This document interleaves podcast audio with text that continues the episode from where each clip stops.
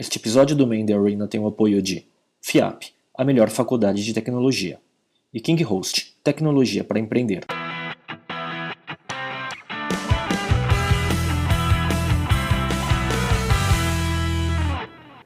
Olá, esse é o Main The Arena, videocast sobre empreendedorismo e cultura digital. Eu sou o Miguel Cavalcante. Eu sou o Inche e o nosso convidado de hoje é o Marcelo Toledo, CTO da Oi Internet e autor do livro O Dono. Obrigado pelo convite. Vamos lá, Marcelo, vamos começar a conversa de hoje fazendo uma breve apresentação sua? Vamos. É, eu comecei minha carreira nadando, fui atleta do Clube Pinheiros durante boa parte da minha vida e nadava lá com pessoas tipo Gustavo Borges, era um cara que aparecia a cada três meses lá, porque ele morava e nadava nos Estados Unidos. E a minha vida toda uh, nesse período foi basicamente nadar. As pessoas falam que que o serviço militar muda os valores da pessoa e eu gosto de dizer que o esporte competitivo faz exatamente a mesma coisa. Então, os meus valores e acho que o que eu me tornei hoje foi muito influenciado por causa da natação. Então, essa questão de você saber perder, treinar o ano inteiro e errar uma virada e perder uma competição do ano, a mais importante. E você também saber ganhar e saber ter parceria, enfim, isso foi uma coisa que a natação me ajudou bastante. É, um determinado momento da minha vida, eu tive que parar de nadar porque eu me mudei para Salvador, meus pais se separaram, acabei indo para lá. E eu fui fazer a segunda coisa que eu mais gostava, que era a computação. Então eu fui buscar um emprego e eu sabia programar e a primeira coisa que eu fiz foi escrever um programa que entrasse num site de busca de empregos e eu não filtrei, eu mandei uh, o e-mail para todo mundo. Então eu acabei de receber, acabei recebendo uma série de propostas de emprego para fazer coisas que não tinha nada a ver comigo, servir cafezinho, uh, fazer uma série de coisas. Mas no dia seguinte eu estava empregado e meu primeiro emprego, poucas pessoas sabem disso, foi na SOS Computadores. Meu currículo, o cara recebeu lá, tinha assim todos os sistemas operacionais, mais de 10 linguagens de programação, e ele olhou assim para mim, olhou o currículo e falou assim: Você sabe Microsoft Windows? Você sabe Word, Excel? Aí nesse momento eu falei: Acho, acho que não vai dar muito certo. Três dias depois eu, eu pedi demissão, não, não deu muito certo, mas rapidamente eu me recoloquei e fui trabalhar num provedor de internet. E é aí que surgiu minha relação com a internet. E a partir de então, é, foi esse provedor de internet, depois montei uma startup de comércio eletrônico, a gente vendia é, supermercado, você podia fazer seu supermercado, foi o primeiro do Nordeste. Depois a gente, depois eu projetei um, um gravador digital de vídeo, na época que o TiVo nem as pessoas nem ouviam falar de TiVo. E daí depois eu acabei vindo voltando para São Paulo é, em 2005 para trabalhar na Vex. A Vex que era uma operadora de Wi-Fi. Depois eu fui, eu montei a Pay11 e depois hoje eu estou na Oi. Muito legal. Conta um pouco da história da Vex, aí desse processo. Acho que foi um dos grandes aprendizados. Acho que é uma das coisas mais marcantes aí do seu é, histórico profissional recente. A Vex foi uma história legal porque ela era uma empresa é, que tinha um conceito super bacana. Internet era algo que todo mundo queria estar presente, todo mundo queria ter acesso à internet e ninguém sabia que a internet ia, sem fio, ia ser sem fio naquela época, né? Então... Isso era que ano, mais ou menos? É, por volta do, de 2003, por volta de 2003. 2003. Mas já, já era com a tecnologia Wi-Fi? Já era com a tecnologia Wi-Fi. Era os primórdios, as primeiras versões do Wi-Fi.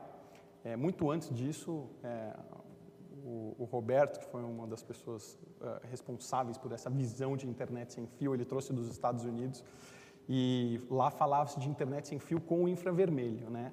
É, por incrível que pareça, ele quis investir nessa empresa, não investiu, depois ela foi vendida por 400 milhões de dólares, mais ou menos, uns 10, 15 anos depois. Mas ele, a gente falou assim, bom, internet sem fio é o futuro, precisamos fazer isso acontecer e e a Vex era uma empresa que tinha esse conceito muito claro, precisamos colocar internet sem fio em tudo que é lugar no Brasil, a cada quarteirão a gente tem que ter internet. Acontece que tinha um pequeno detalhe, é, a visão estava correta e o momento não estava certo, porque os computadores, os laptops e os celulares não tinham essa tecnologia. Então a gente começou instalando no aeroporto de Congonhas, foi o primeiro local, mas não tinha ninguém para usar. Então, a gente chegou a fazer coisas ridículas do tipo ir para Taiwan, comprar um carregamento de mil plaquinhas de PCMCIA para doar para os nossos usuários que queriam usar a internet sem fio. E nesse momento a tecnologia não funcionava, não tinha fornecedor para nada, então a gente tinha que buscar alguma maneira de resolver esses problemas que o mercado era nulo, né?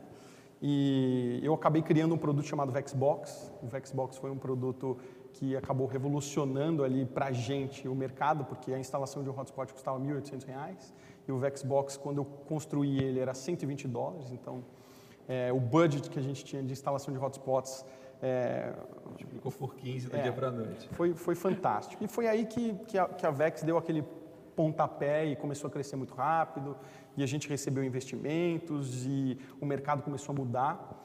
É, a gente teve um momento que teve que funcionar dentro da garagem do CEO, porque a grana acabou, a luz acabou, a internet foi desligada e a gente tinha que segurar a onda e a gente acreditando que aquilo ia funcionar e tal. E o negócio acabou virando, né? É, depois de muito tempo insistindo, recebemos investimento e a empresa foi crescendo. E aí a gente pegou o modelo, que era um modelo de sucesso no Brasil, e começamos uma, uma expansão internacional muito forte. A gente testou quase todos os países aí da América Latina, a gente foi para alguns países da Europa, América do Norte, até para a Ucrânia a gente tentou entrar em algum momento. E aí, depois de sete anos que eu estava na Vex, a gente decidiu vender a empresa por inteiro. A gente chegou a receber três aportes de capital.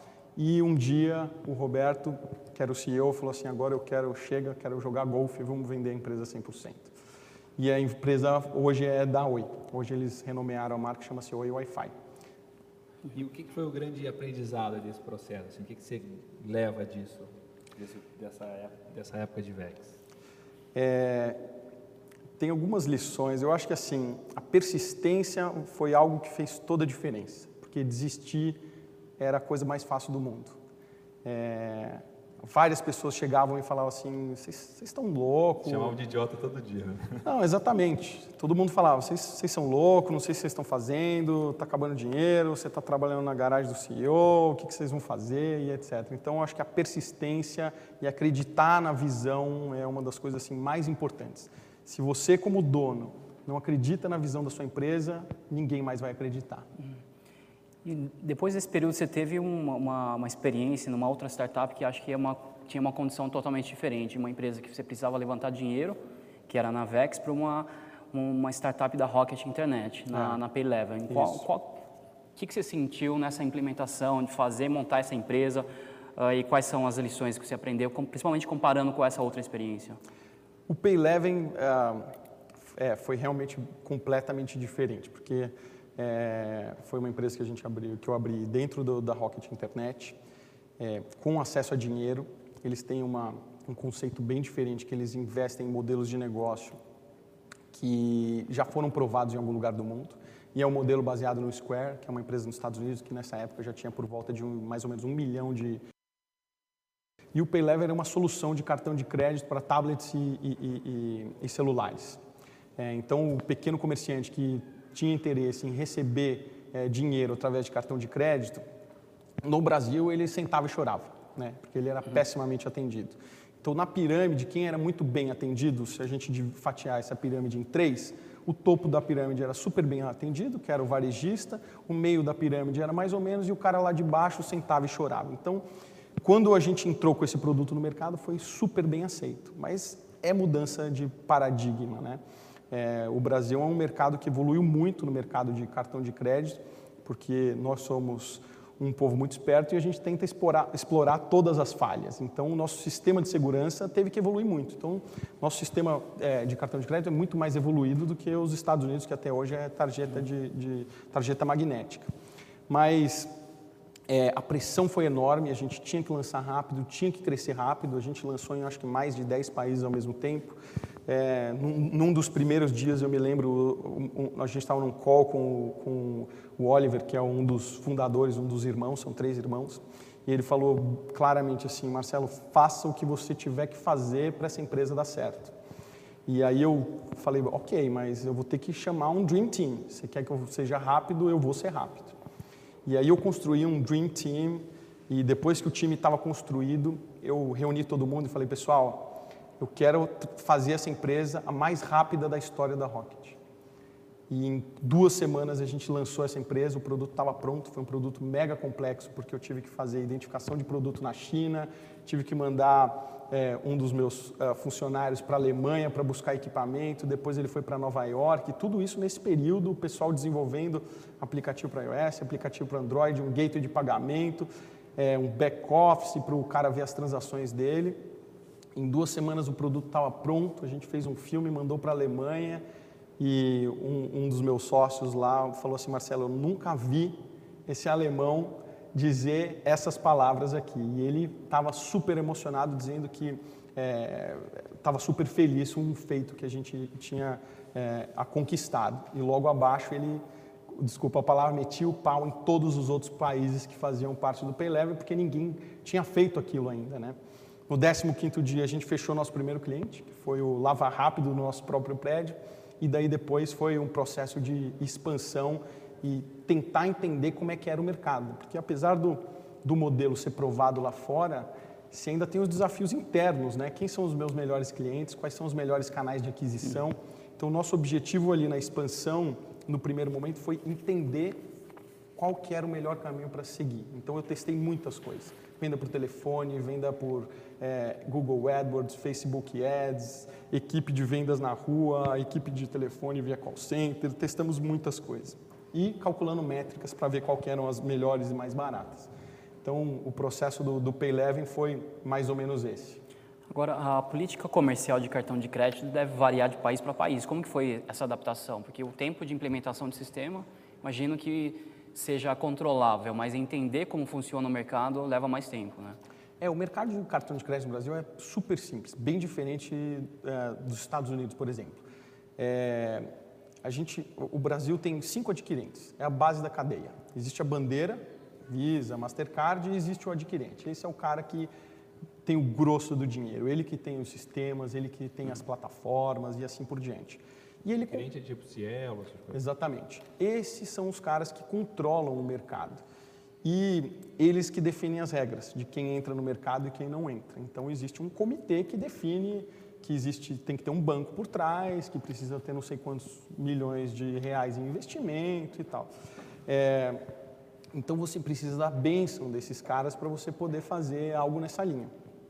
Começou a surgir aqui com o advento da internet o que a gente chama de subadquirente. O subadquirente é todo o cara que está conectado no adquirente recebe capital financeiro e distribui, liquida para o cliente. É, isso são PayPal, Moip, PagSeguro, todo mundo que recebe grana e distribui ali na ponta para o cliente é um subadquirente. E isso não tinha muita organização, porque a preocupação de quem é um, um adquirente é fraude. É você fazer uma transação ilegal, é você estar tá vendendo, alguém vendendo droga pela internet ou um comércio fazendo algo que não deveria estar fazendo. E o subadquirente, inicialmente, ele, é, ele, ele, ele tira a visibilidade do adquirente. Então, eles começaram a regular isso. E foi assim meio que no momento que o Payleven nasceu. Nos Estados Unidos isso já é organizado, você chega a ter mais de mil adquirentes por lá, então é, é um negócio um pouco mais distribuído do que aqui, na Europa idem. Então aqui foi muito mais difícil começar no Brasil do que na Europa, por exemplo. Tá, e como que você está sentindo agora esse momento de inovação e empreendedorismo no Brasil, tendo passado por uma, uma startups e empresas de grande porte, como que você está sentindo a nossa evolução? Olha, é, o mercado, eu, assim, eu, eu, meço isso um pouco pelo, pelo meu blog, né? É, eu comecei meu blog falando sobre tecnologia, daí depois eu mudei para o idioma inglês, aí depois eu voltei e comecei a falar sobre empreendedorismo e aí o meu blog deu uma explodida. Então eu tinha assim 30 leitores, acho que um deveria ser minha mãe, o outro Miguel. e aí depois eu comecei a ver um crescimento ano pós ano, assim, mil, depois dois mil, três mil, daqui a pouco estou batendo aí os quatro mil assinantes. E a quantidade de e-mails que eu recebo. Então assim, o tema empreendedorismo e startup no Brasil está mudando da água para o vinho. Eu ainda acho que o mercado brasileiro ele tem falta do investimento. Eu acho que a, a coluna vertebral, assim, a parte mais importante do, das startups são os investimentos. Querendo ou não, o que faz uma empresa dar uma boa acelerada é o cara que joga o dinheiro ali, faz a empresa crescer. E a gente ainda tem poucos investimentos aqui no Brasil. Então eu acho que eu sinto falta disso. Eu acho que se o mercado tivesse mais grana, ele cresceria mais rápido. Por outro lado, eu também entendo um pouco o lado deles, porque os empreendedores não estão totalmente preparados. É, tem pessoas que eu recebo muito e-mail e eu consigo mensurar, baseado nesses e-mails que eu recebo, a maturidade do empreendedor. Desde um cara bem maduro, que já sabe um monte de coisa, tá entendendo, até um cara nível neném, assim. Exatamente. É, hoje eu recebi um e-mail de um cara, corretor de, de, de, de, seguros, eu acho, de imóveis, e ele falou: oh, eu quero saber tudo sobre os segredos das startups. Por favor, me ajuda. Compre meu livro, né? Resposta. Exatamente, né? essa é a resposta. Primeiro passo. Primeiro passo. É, mas, e olha lá, né? É. E leia, né? E leia, é, e leia, boa. Mas acho que assim, até, até acompanhando também o, o, seu blog, sou leitor dele, e pelo, pelo nível de conteúdo, em alguma, alguns momentos você consegue aprofundar bastante. Principalmente quando você começa a falar de valuation, term sheet, essas coisas, que quando vem um cara como esse corretor, ele não, não entende. Então, como você conseguiu é. mensurar, na verdade, assim, o quanto você vai aprofundar do tema versus assim, a sua audiência para atingir muita gente, por exemplo? Sendo bem sincero, eu nunca nem me preocupei assim com o tema, sabe? A primeira coisa que eu fiz, eu fiz um mapa mental e falei, cara, eu quero estudar e aprender sobre esses temas.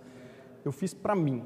Então eu ia lá e pesquisava, lia livros sobre o assunto, escrevia o artigo muito mais para minha referência. E calhava que algumas pessoas se interessavam por um ou por outro post. Obviamente que esses, que esses é, posts mais complexos, a audiência é mínima, poucas pessoas leem, mas acabou virando referência no mercado. Hoje, assim, alguém que uhum. fala assim, ah, eu quero uma planilha de fluxo de caixa, um PNL, ou eu quero fazer o Business Model Canvas, o cara sabe, ah, no Marcelo tem alguma coisinha ali que dá para eu pescar. Como é um negócio mais difícil, menos gente se aventura a escrever também e acha que também vai ter pouco público, então acaba que só tem esse post sobre isso, né? E outra coisa que eu acho muito legal do blog dele, assim, acho que é o blog mais bem organizado, tipo, antes de você começar o blog, você começou, você fez um índice das coisas que você ia fazer. É. Isso Tipo, é, ninguém faz isso. Né? E ajuda, isso ajuda bastante. Você colocar as coisas na ordem para o cara. Você é novo aqui? Dá uma olhada aqui nesses posts. Ó, começa por aqui, etc. É muito legal. Outra coisa que acho que é interessante a gente perguntar aqui, até porque eu não tenho background técnico nenhum, e o, você tem um histórico, tem um background técnico. Como é que é esse processo, né? É, de montar uma empresa, quanto que foi ajudou você ter essa, esse conhecimento técnico? Como é que você está avaliando aí as startups brasileiras em relação à qualidade técnica do que está sendo produzido? As pessoas, acho que as pessoas que têm maior facilidade de construir uma empresa são as pessoas técnicas, porque no final de semana você pode construir um mega produto. Acontece que as pessoas técnicas normalmente não têm qualquer conhecimento de business e esse produto nunca vai para frente. Então, Faz um ótimo produto que ninguém quer. Exatamente. Isso, isso é, é, a, é a realidade. Assim, eu, eu enxergo hoje dois perfis muito claros no Brasil em termos de startup e empreendedorismo. São os caras que entendem muito de tecnologia e que criam produtos fantásticos, com excelente usabilidade, com design, com uma plataforma bacana, mas que não entende nada de vendas e marketing. E aí tem o outro cara que é o cara que sabe tudo de vendas e marketing, não entende nada de produto e ele acha que vendas e marketing é o mais importante, então no fim das contas o que, que acontece? O produto que vai para o mercado, que a gente consome, é normalmente de um cara que não se preocupa tanto com o produto. Então assim, eu muitas vezes me pergunto, e vários amigos meus, não sei se vocês acontecem o mesmo, a gente fala assim, por que, que esse produto porcaria está vendendo que nem água? Uhum. Então, as, o dia que as pessoas começarem a entender que você precisa ter os dois lados da moeda, você precisa se preocupar com grana, se você não tiver dinheiro entrando no seu, no seu, na sua empresa, o seu produto não vai para frente. Agora, você precisa se preocupar com a qualidade do produto. Então, eu não vejo muito isso no Brasil. Eu vejo que, eu penso que um dia, quando as empresas começarem a unir esses dois conhecimentos, é quando a mágica acontece, é quando produtos fantásticos surgem. E é raro. É um Instagram da vida, que a gente tem um brasileiro lá, o Mike. É, são esses produtos que acabam mudando o mundo. Então, eu, eu ainda espero que esses dois caras comecem a se falar mais fortemente ou que uma pessoa comece a olhar para os dois lados, entendeu? Mas e aí, o que, que você já viu de desses dois caras se falando? Como é que é esse processo? Assim? Você tem, tipo, vamos dizer que, que, que conselho você daria para o cara que, que é, tem só um lado e quer se aproximar do outro, o que, que, que faz? Isso é polêmico, assim. Outro dia um, um, cara comprou meu livro e falou assim, Marcelo, estou lendo, fantástico, sensacional, mas já discordo de você desde o começo. Eu acho que sócio, eu sou totalmente contra, eu não acho que tem que ter sócio. E eu insisto muito no tema sócio, porque eu parto do princípio que você não vai ser bom em tudo. Não vai ser bom em tudo. Se você é bom de vendas e marketing, que é um fundamento é, fundamental, é, você precisa de um cara bom em tecnologia e o inverso também. E você precisa, principalmente, deixar cada um fazer o seu trabalho. Na hora que você busca um sócio, se você é bom de vendas, faz o seu trabalho de vendas, faz o seu trabalho de marketing, deixa que o cara de tecnologia faça o trabalho dele. Saibam conversar, saibam brigar, saibam fazer as pazes depois, mas botar a empresa para andar para frente. E é difícil isso. Às vezes as pessoas brigam, o cara que é de tecnologia não tem a visão de vendas e aí fala, mas cara, eu preciso gastar isso. Aí o cara fala, você vai arrebentar o fluxo de caixa. Então, dá muito conflito. E normalmente o que, que acontece? Predomina um lado só. Ou é o cara de vendas que predomina, que é normalmente é. que sustenta a empresa, né? E aí vai aí a questão quando um cara é sócio e o outro é um funcionário e se você não tiver esse, esse, esse complemento de equipe, vai prevalecer o cara que é o background do, do, do, sócio principal, do fundador da empresa. É e aí fica aí. uma empresa desequilibrada, né? É isso Como aí. você comentou. E se, e se é um cara técnico, ou ele adquire rapidamente o conhecimento de, de vendas e marketing, ou ele começa a ter dificuldade de gerar caixa na empresa. Então, a gente tem vários casos aí que deram certo, que o cara foi se adaptando e a empresa hoje está super relevante, fluindo bem e etc. Tá, e que, que outras dificuldades você enxerga entre as startups brasileiras? A gente está falando muito da equipe e tudo mais, e assim, a gente sempre ouve reclamar, reclamações do tipo dificuldades burocráticas, enfim. Que mais que você pode elencar que você vê ah, que são problemas nossos? Eu, eu, acho, eu acho que o Brasil é pouco propício para desenvolvimento de startup, o governo não ajuda, a quantidade, a carga de imposto é absurdo. Na hora que você começa a ter que contratar pessoas, que você tem que pagar um cara CLT, que você quer fazer tudo direitinho, você toma na cabeça que você fala, ah, é impossível contratar um cara com um salário realista, e aí você começa a ter problemas que você não consegue contratar um cara bom, você tem que baixar o nível. Então, assim, o governo ajuda pouco. Tem iniciativas aí que eu espero que sejam aprovadas de você aliviar um pouco a carga tributária para quem está começando no mercado e depois lá na frente você cobra dele, né? É... Então eu acho que assim o, o, governo atrapalha demais, mas é um mercado extremamente promissor, é um mercado grande, né? cheio de, uhum. de oportunidades, com muitas coisas para surgirem, com uma cultura completamente diferente dos Estados Unidos. Então assim, aqui ainda tem muita coisa para fazer. Não é à toa que está todo mundo olhando para cá. Tem muita coisa para fazer. Então assim, o foco está no Brasil não é à toa, mas quando o investidor vai começar a entender como é o Brasil, etc., ele dá aquela retraída. Por isso que nem todo mundo vem para cá. A melhor explicação que eu já vi de Brasil para gringo é que é um besouro, né? É um besouro. Você olha o besouro e fala, esse bicho não voa de jeito nenhum, né? mas ele voa bem para caramba. Né? É, mas, passando aqui para o próximo tema, o Marcelo está lançando o livro dele, que é, chama Dono, né? que é o livro Um Caminho Revolucionário para o Sucesso da Sua Empresa, com prefácio do Nizam Guanais e depoimento do João Dória Júnior. E eu sei que você é um cara super organizado, metódico. Conta para a gente como é que foi o processo de fazer o livro, né? de organizar, de planejar, de escrever, porque parir um livro não é fácil, né? Não é fácil. É, a coisa que eu mais tinha dificuldade e que eu tive que começar a pesquisar e entender era o que, que eu vou escrever, quais são os temas, porque você fala assim, escrever um artigo é fácil, são 600, 1.500 palavras e, e só. Agora, como é que eu escrevo um livro esse livro tem 330 páginas quase. Como é que você escreve um livro de 330 páginas, né? Então, Quantos caracteres tem?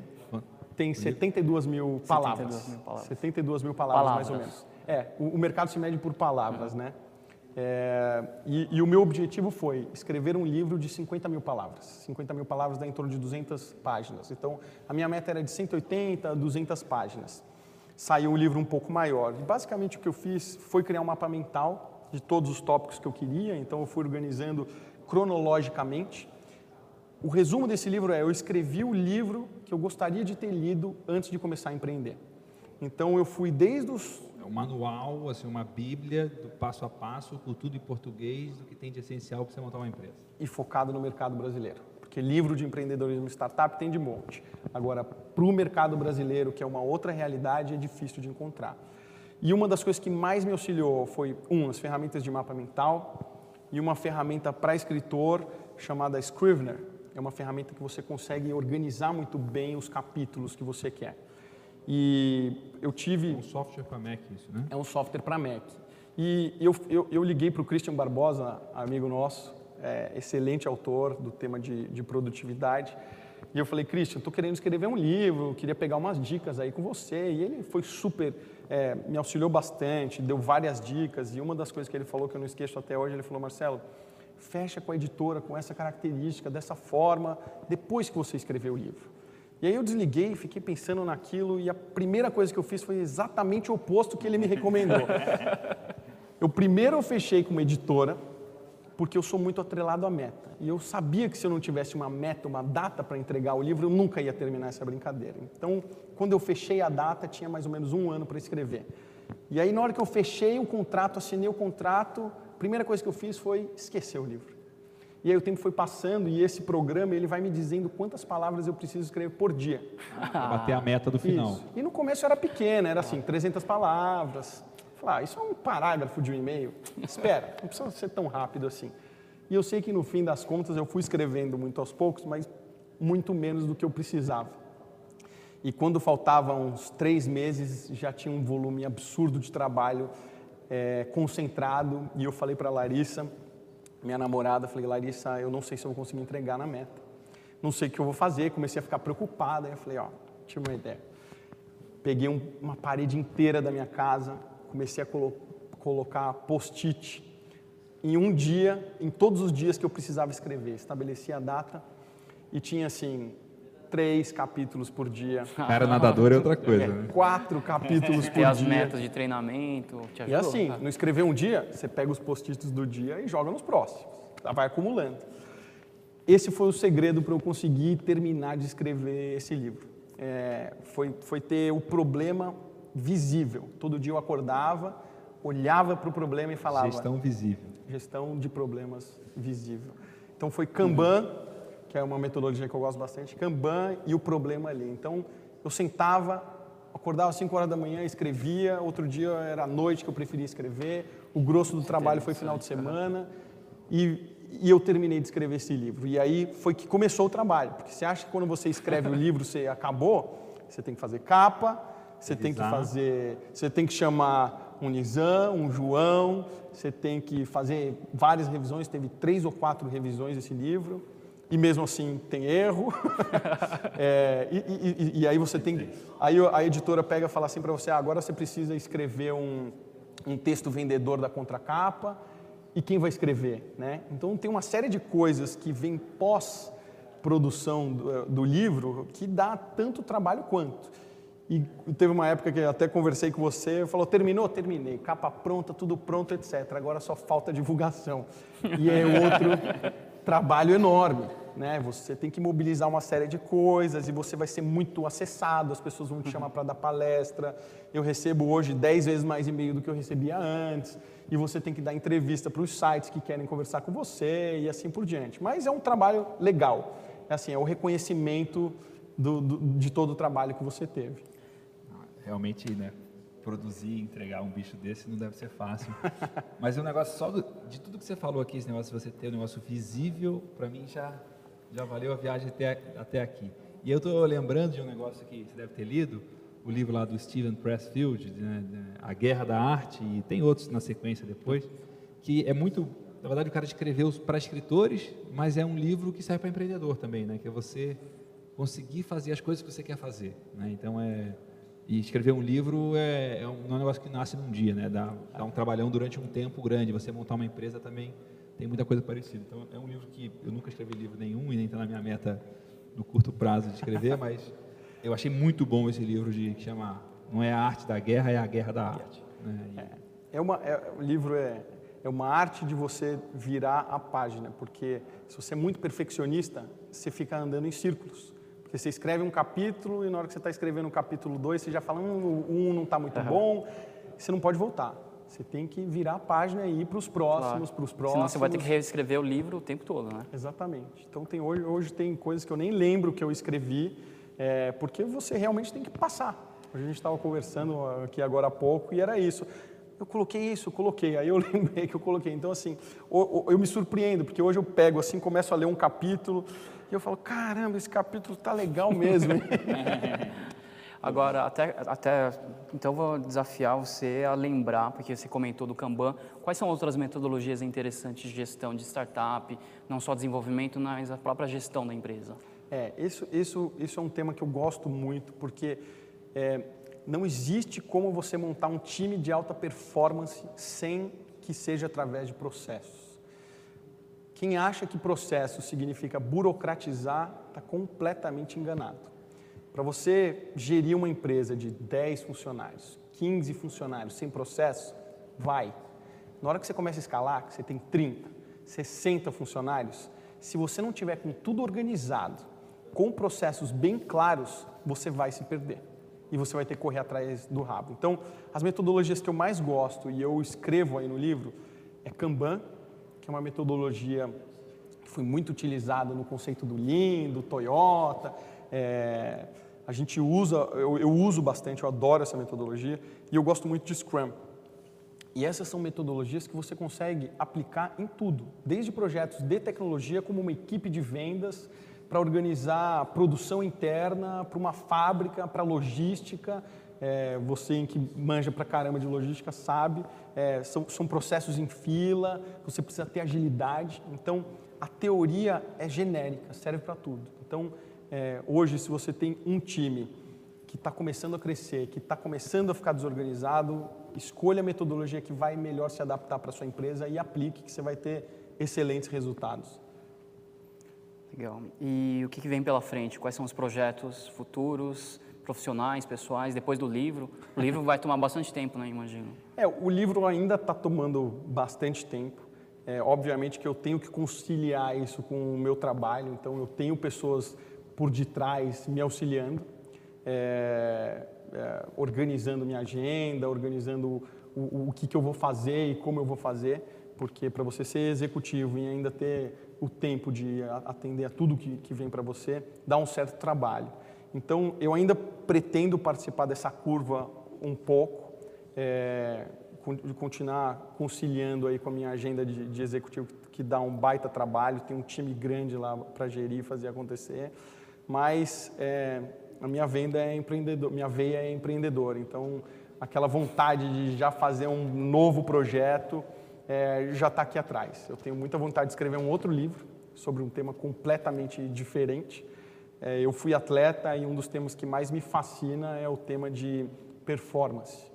É, eu estudava muito como ser é, mais como ser mais produtivo com o seu corpo, quais alimentos você tem que ingerir. E hoje eu me preocupo com o processo de como ser mais produtivo com a sua mente, quais são os recursos que você pode utilizar para você é, ser mais ágil, produzir mais, dormir melhor.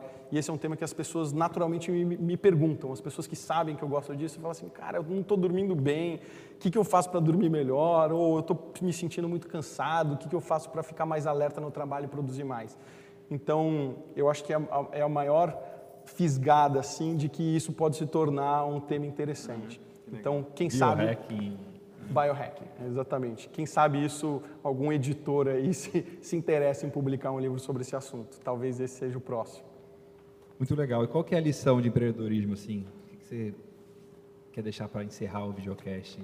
Ah, para mim, assim, pode até parecer piegas, mas o, o, o tema mais importante para mim é não faça, é, inclusive a introdução do meu livro, não faça as coisas por dinheiro Faça as coisas que você gosta, que você acredita, que você tenha uma visão que faça sentido.